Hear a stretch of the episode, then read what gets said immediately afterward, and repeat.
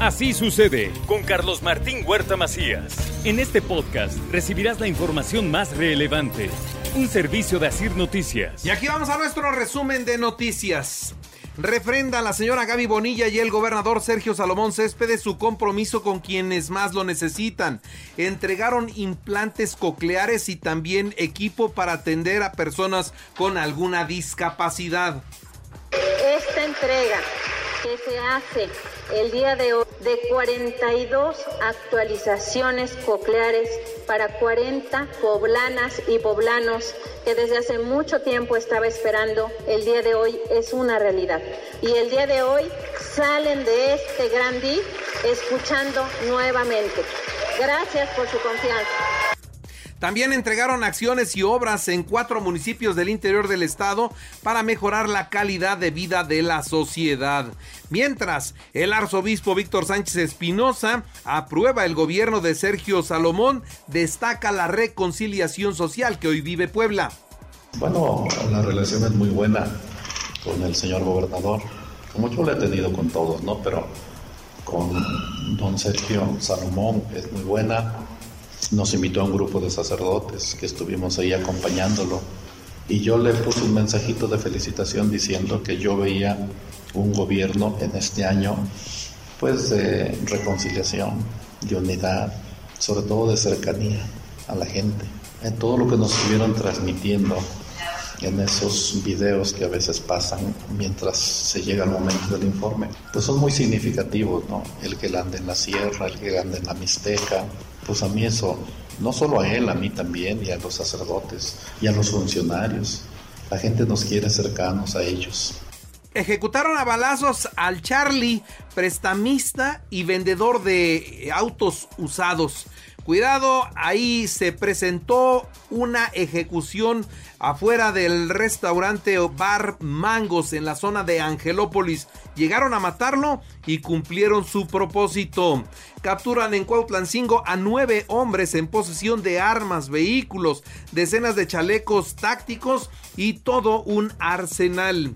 En otras noticias le doy a conocer que ya se registró Eduardo Rivera como precandidato a la gubernatura en tres de los cuatro partidos que forman la alianza Mejor Rumbo para Puebla.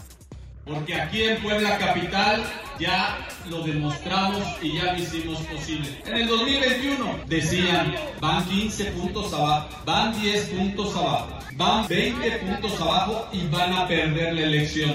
Y en el 2021 que les damos nosotros una repasada y ganamos a Morena por 21 puntos porcentuales. Bueno, el Partido Acción Nacional y sus aliados registraron esta coalición Mejor Rumbo para Puebla. Aseguran que van a ganarle a Morena. Se ha conformado una alianza fuerte, potente, ganadora del PRI, del PAN, del PRD y del PCI. No tengan duda que la suma de estas cuatro fuerzas políticas va a dar el triunfo hay condiciones para ganar. Morena le ha fallado a Puebla, le ha fallado a México y tenemos todo para ir. Vamos con todo y vamos a ganar. Y mire, la mega coalición se integra con quienes amamos a Puebla.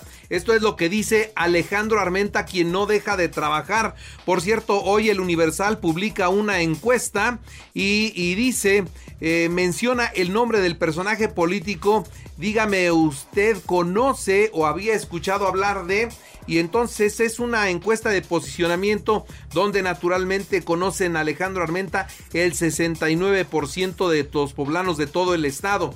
A Eduardo Rivera lo conocen el 53%. Es como se está presentando, repito, es una encuesta de El Universal. En más noticias, la suma de Nadia Navarro al PRI en el Senado no le da en automático para su reelección. Esto es lo que dice Blanca Alcalá y es que evidentemente dentro del PRI hay otros actores que tienen también aspiraciones y derechos ganados con el tiempo.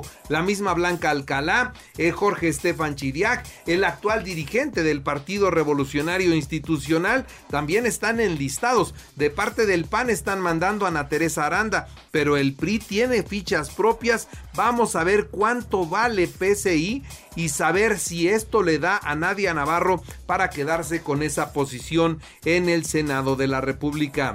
Envía la UAP el segundo cargamento de apoyo a los damnificados de Guerrero. Fueron más de 15 mil víveres los que se mandaron a esa zona.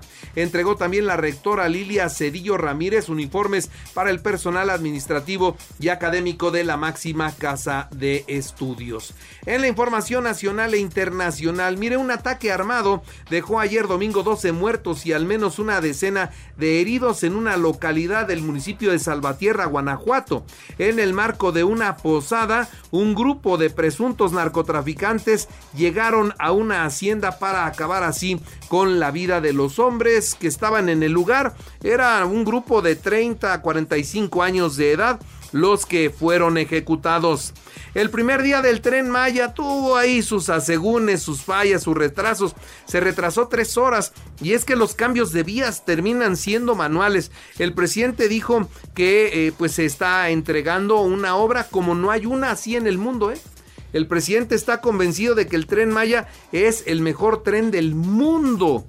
Y bueno, la velocidad con la que se desplazaba el tren era más o menos de 100 kilómetros por hora para poder llegar a su destino eh, con un retraso de 3 horas. Se llega más rápido por carretera, la verdad. Espero que mejoren los tiempos del tren Maya porque va muy despacio. Cuando dice el presidente que es el mejor tren del mundo, caray, uno revisa los trenes de Japón, van a 600 kilómetros por hora. Este a 100 kilómetros. Yo espero que dé más. Por supuesto que espero que dé más y que bueno, se mejoren las condiciones porque para subir a los pasajeros los subían con un megáfono. Y bueno, no todas las paradas están completas, no todos los andenes están terminados, pero bueno, Ahí va, ahí va poco a poco el tren Maya ah, eh, sumando eh, una obra más, una de las obras emblemáticas del actual presidente de la República, que está contento, muy contento. El director del tren Maya reconoció que hay trabajos pendientes en el tramo 1 que se acaba de inaugurar, pero celebró que pues eh, viajar ya en ferrocarril en el sureste ya es posible. Despacito, pero ya es posible. Ayer domingo el presidente de México enlistó la conclusión de otras obras importantes en el último tramo de su sexenio de este 2023. Recordó que hace dos días pues inauguró el aeropuerto de Tulum, allá en Quintana Roo, el tren Maya, el, el acueducto Cuchillo 2 en Monterrey. O sea, ahí va y faltan muchas obras más que va a seguir inaugurando. Y por cierto, ya se presentó el primer avión de Mexicana de Aviación, porque una de las eh, líneas que va a inaugurar el presidente este mes de diciembre, concretamente el día 26, es la inauguración de la, de la aerolínea mexicana de aviación. Y bueno, no tienen aviones no tienen aviones. Entonces, ¿cómo van a inaugurar una línea sin aviones? Entonces rápidamente pintaron de, con los nuevos emblemas de Mexicana de Aviación, los nuevos logotipos, la tipografía, brandearon un avión del ejército y ya está. Ya está el primer avión de Mexicana. Es un avión del ejército mexicano, brandeado, listo para que sea el primer avión que va a volar en su primer recorrido del Aeropuerto Internacional Felipe Ángeles, tiene que ser desde ahí hasta el nuevo aeropuerto de Tulum. Ese va a ser el primer viaje que haga este avión, que hasta el momento es el único que sabemos tiene la aerolínea. Xochitl Galvez criticó al presidente de la República que este, dice no tiene claro exactamente de cuánto costó el tren Maya, pero el tren Maya costó cuatro veces más de lo que había proyectado y se había proyectado un gasto de 120 mil mil millones de pesos, que va en 480 mil millones de pesos. Esto, dice Xochitl Galvez, es inaudito. La transformación es de jóvenes o no es transformación, aseguró Claudia Sheinbaum Pardo. Sigamos haciendo historia a la presidencia de la República. Hay que llegar con el segundo piso de la cuarta transformación. Pirola. Escuche usted bien este nombre y apréndaselo. Piro, es la nueva variante del COVID-19. Estados Unidos, Canadá y México reportan un creciente número de contagios. Este virus provoca otros daños, principalmente gastrointestinales. Con esta variante de COVID también nos da vómito y diarrea. Exigen pruebas de ADN a las hijas de la reina Leticia en España. Es un escándalo. Parece que la reina Leticia eh, por ahí tenía amoríos con otra persona que no con el rey. Y bueno, hoy se tiene que revisar si las hijas del rey sí son de él para que tengan acceso al trono o no. En los deportes. América es campeón de la Apertura 2023. Las Águilas golearon 3-0 a los Tigres en tiempo extra para sumar su título número 14 del fútbol mexicano. En otras noticias fue presentado el calendario del Clausura 2024. El Puebla va de visitante a Monterrey con los Rayados el sábado 13 de enero. Fernando Gago se confirma como técnico de las Chivas. México perdió 3-2 ante Colombia en amistoso el pasado sábado. En España, Real Madrid 4-1 a Villarreal, Athletic de Bilbao 2-0 Atlético de Madrid. Valencia 1-1 con Barcelona. FIFA confirma el Mundial de Clubes 2025 en Estados Unidos. En el americano, Bills de Buffalo 31-10 a los Vaqueros de Dallas, San Francisco 45-29 a Cardenales, Cuervos 23 7 a Jaguares, Jefes 27 17 a Patriotas, Delfines 30-0 a Jets. Y mire, con una asistencia de 3.000 corredores, se realizó con éxito el medio maratón de Puebla Capital. Marco Antonio Martínez e Inés Zárate fueron los ganadores. Así sucede con Carlos Martín Huerta Macías. La información más relevante, ahora en podcast. Sigue disfrutando de iHeartRadio.